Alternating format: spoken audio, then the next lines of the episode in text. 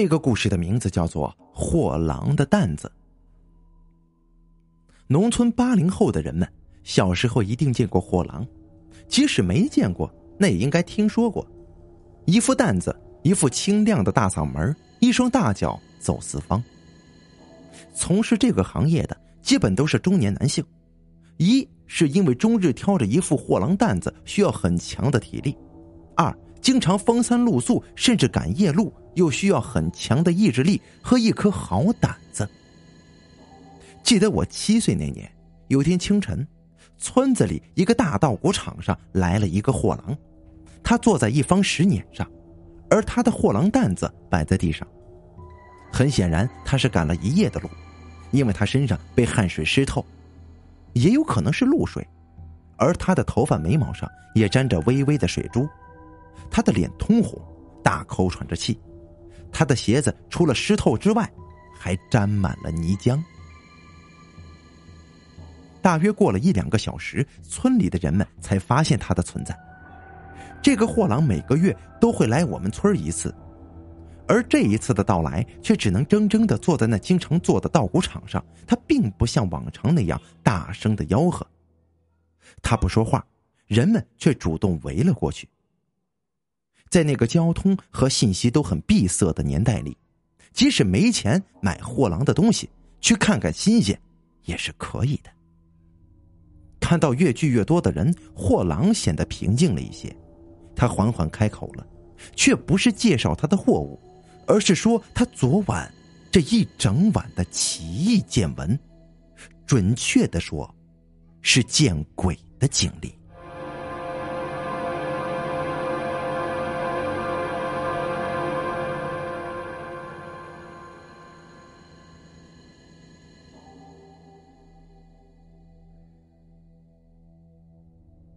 货郎每挑着一副担子从家里出发以后，一般会连续跑三个村子，直到担子里的货物卖的差不多了才回去。本来昨天下午他就从邻村出发了，应该在傍晚时分就能到我们村谁知道在半路上他遇到一个小孩，大约六七岁，穿的破破烂烂的，脸上也脏兮兮的。他可怜巴巴的对货郎说：“叔叔。”能把你担子里的薄荷糖给我一块吗？货郎说：“鸭仔，我这糖也不是白捡来的，也是拿钱买的。你要吃糖，让你家大人来给你买。”小孩子怯怯的说：“嗯，我家太穷了，我从来没有吃过糖，所有的小伙伴们都吃过，你能给我一块吗？”货郎说。等你有钱了买，再问我吧。我每个月都会来这里的，而且都会走这条路。现在呀，我正从一个村走向另一个村，天快黑了，要赶路，不跟你多说了。就在货郎蹲下身挑起担子的时候，小孩子拉住了他的衣角。叔叔，我真的很想吃糖，你你能给我一块吗？货郎无奈的放下担子。一方面看这小孩子确实很可怜，一看就是穷苦人家这吃不饱穿不暖的孩子；一方面他也为难，他货郎担子里的东西小到一枚绣花针都是换钱养家糊口的，而且挑着担子一走就是几十公里，他自己也不容易，担子里的东西更不能轻易送人呢。想了想，货郎说了：“要不这样吧，如果你没有钱。”可以让你家人拿些鸡毛来换，二两鸡毛，一两糖。小孩子可怜兮兮的说：“呃，可是，可是我家也没有鸡毛啊。”货郎蹲下身来，又准备赶路。他回头对小孩说：“这薄荷糖比较贵，一般货郎都不会拿它换鸡毛的。我是看你可怜，野鸡毛、野鸡毛、这家鸡毛都可以。你回去让你家人拿一点过来。”我按鸡毛的重量称薄荷糖给你。小孩子问道：“野鸡毛也可以吗？”“嗯，可以。”货郎虽然这么说，但心里想着：“你从哪里弄这么多的野鸡毛呢？”只见小孩子撒腿就跑，一边回头说：“叔叔，那你等我一会儿，我现在回去，呃，回去拿野鸡毛。”嗯。小孩子走后不久，货郎也起身离开了。不是他不守信用，这太阳将西，如果不趁现在赶到另外一个村去，那么晚上就很有可能要在漫漫的原野上露宿了。而且一个小孩子又没有钱，也不知道他的家在哪里，货郎怎么可能站在这里干等呢？走了接近半里路的时候，听到一个清脆的童音喊道：“叔叔，等等我！”货郎回过头，看到旁边丛林里走出一个小孩，正是方才想用鸡毛换薄荷糖的那个小孩。他的手上拿着一只老旧的布袋，打开袋子对货郎说：“叔叔，这个可以换糖了吧？”一股血腥味飘了过来，正是那块布袋口的。货郎虽然感觉非常诡异，但一想，鸡毛都是死了的鸡才有的，而这死了的鸡出血也是正常的，就没有多想，而是把手伸进了布袋。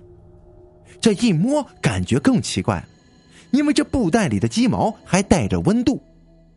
这转念一想，鸡的体温本来就比人的高，而它的毛也是温度偏高。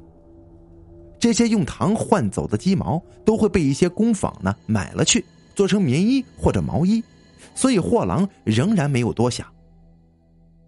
货郎拿秤一称，那一布袋鸡毛啊不到二两，他很遗憾的告诉那孩子：“这鸡毛不够换一两糖的。”小孩子说：“那那换半两呢？”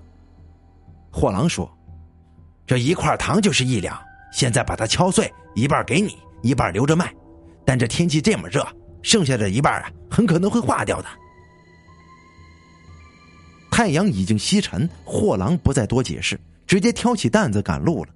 小孩子委屈的看了一眼货郎，转身就跑。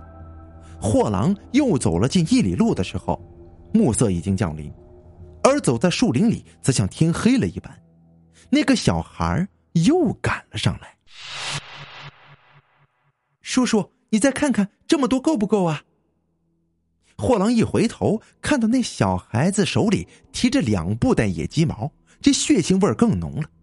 他突然想到，这荒山野岭的一个六七岁大的小孩子，如何能够两次赶上中年奔波、脚步如飞的他呢？这货郎心里不禁打了个哆嗦，拿出小秤杆子，草草的把两只布袋一称，虽然仍不足二两。但货郎啊，掀开白担子，拿了一块晶莹洁白的薄荷糖出来，递给了小孩子。货郎健步如飞，但走了一里多路的时候，那小孩又追了上来。叔叔，你的薄荷糖太好吃了，我还想跟你换。那货郎惊悚的一回头，看到方才那个小孩手里提着两只布袋，站在身后不远处。那一刻。货郎知道，他遇见鬼了，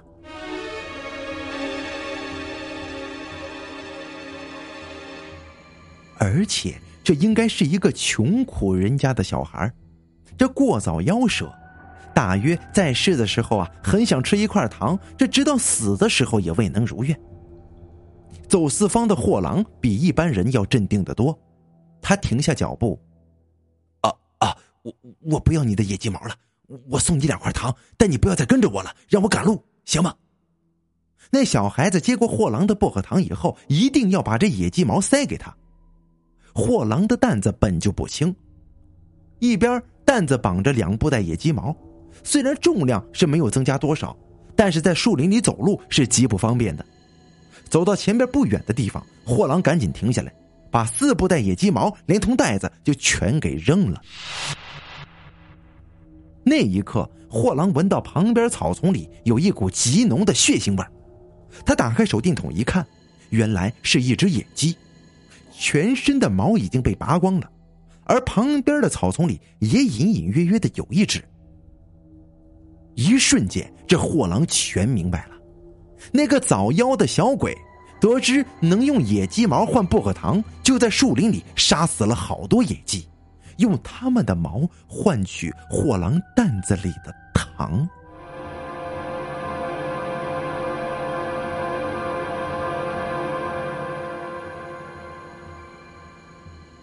好了，这个故事呢叫做《火狼的担子》，是一个以前的时候一个小小的灵异经历啊，希望呢大家能够喜欢。